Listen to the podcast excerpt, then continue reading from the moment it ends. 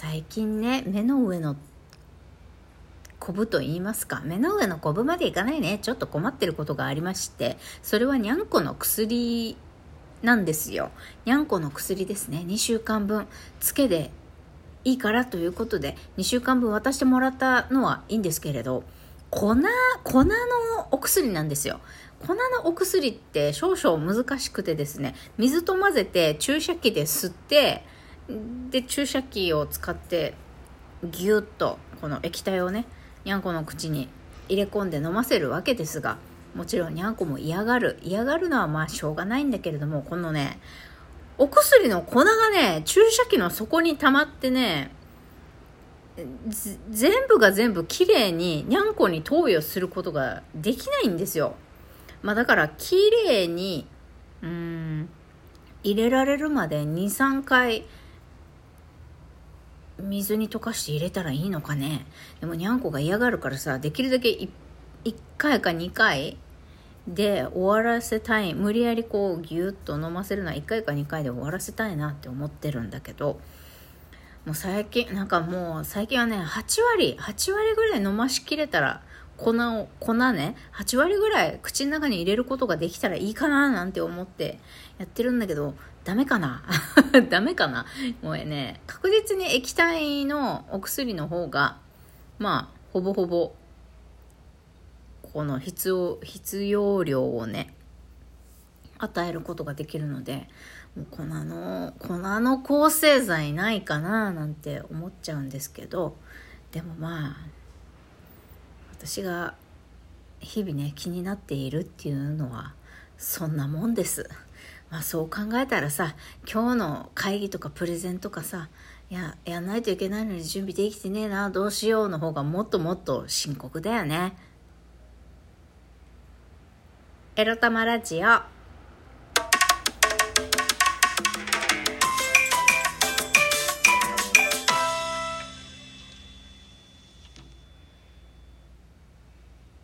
皆様、おはようございます。ゴミ出した？みくりです。この番組では、借金持ち独女、うつのケアをしながら、ニャンズたちとのんびりイチャイチャ過ごしております。私、みくりが沖縄から日々、いろいろいろいろ思うことを配信しております。今日は、えー、自宅から収録して9時を過ぎてから朝散歩に行こうと思っております。なぜならば、え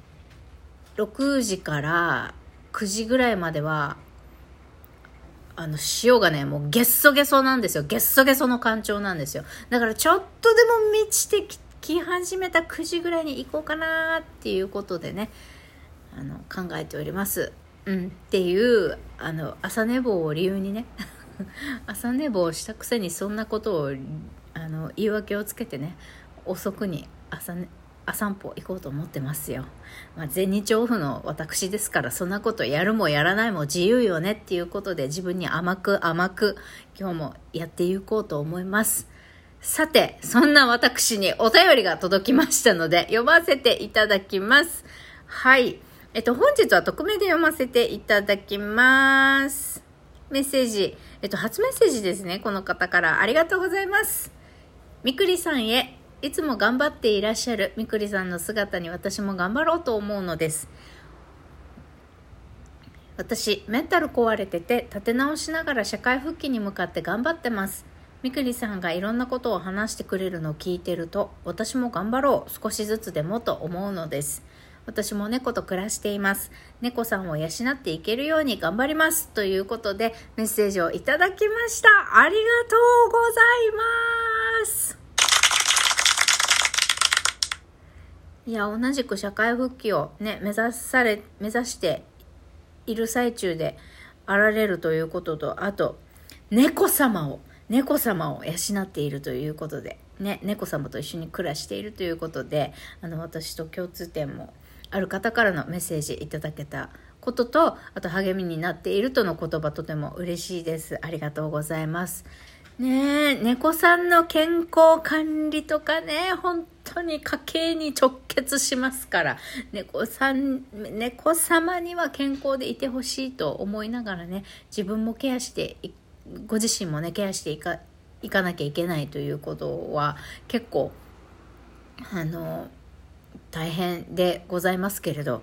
ぜひぜひ、あの、ゆるりご自身のペースでね、私もそうなんですけど、もう本当に猫さんにはね、とにかく健康でいてくれということを願いながら、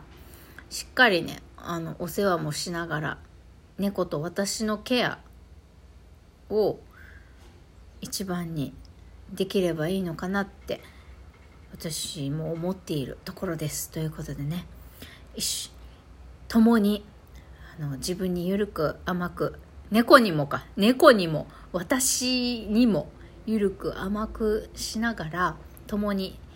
大丈夫。思う未来はちゃんと実現するって思って。まあそうだな。なんて言ったらいいんでしょう。大丈夫。なんとかなる大丈夫。私は生きたいね生きたい人生を選べるって。選ぶって決めてね。やったらゆっくりでもゆっくりペースでもねずっとずっと私はこうなりたい。こうあこうなるだね。こうなるって決めてね。あの行けばにゃんこたちともねきっと楽しくってハッピーな生活が送れるのではないかと私も諦めないように諦めないように自分に言い聞かせながら、えっと、日々を過ごしております。ということではいお便りありがとうございました。さてここから全く別の話になりますが今日のテーマはこちら。人生初犬神家の一族を見たのだが最高すぎた。についてお話しします。そう今ね角川シネマだったかな？YouTube チャンネルあるんですけど今2週間限定公開で1976年公開の「犬神家の一族」っていう映画がフルで本編がフルで見れるんですよ。で今今日で10日目になっちゃうのかな？2週間限定公開の今日10日目だからあと4日ぐらいしか見れないんですけどぜひあの犬神家の一族見たことないぞとか1976年版のね犬神家の一族見たことないという方もしくは見たことあるけれども大ファンですという方今 YouTube でしかも広告なしでフルで本編見れますんでぜひご覧になってください。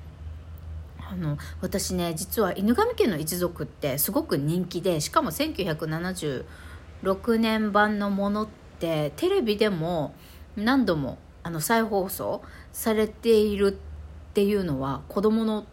時から知ってはいたんですけどやっぱりあのあの名シーンっていうか忘れられないあの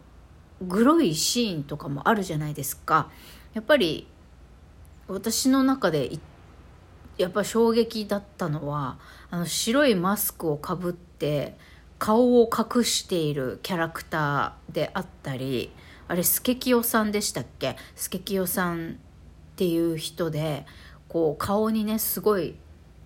やけどだかなんだかもう大きな怪我をしてあの戦争でね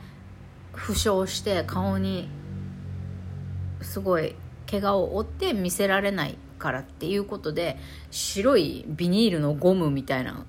あのシリコン製のかな？顔を覆う白いマスクをかぶってる。あれがすっごい不気味で怖くって怖いっていうのとあとはそのそのマスクがこれネタバレになっちゃうな、まあ、とりあえずその後はあの何？池？湖？か分かんないけどそこにもう頭から頭を地面にぶっ刺して池底に沈めて死体がなんだろう足しか湖から足が出てるみたいなまっすぐに足が出てるみたいなあの奇妙なあの奇妙でホラーなあの衝撃的な死体発見映像ですよ。あれがもうね衝撃すぎて怖くってちっちゃい頃から見てなかったんです。なんか大体なんとなく一犬神家の一族でサスペンスっていうだけであなんかこの身内で何か揉めて身内で殺人事件が起こるのかなっていうのはあのタイトルとかあの宣伝のね広告予告からもね分かるけど怖くて見れなかったんですが昨日見たんです。本編フルでね。いや確かにあ昭和だなっていう感じのあの演技演出とかあったりするけどもちろんあの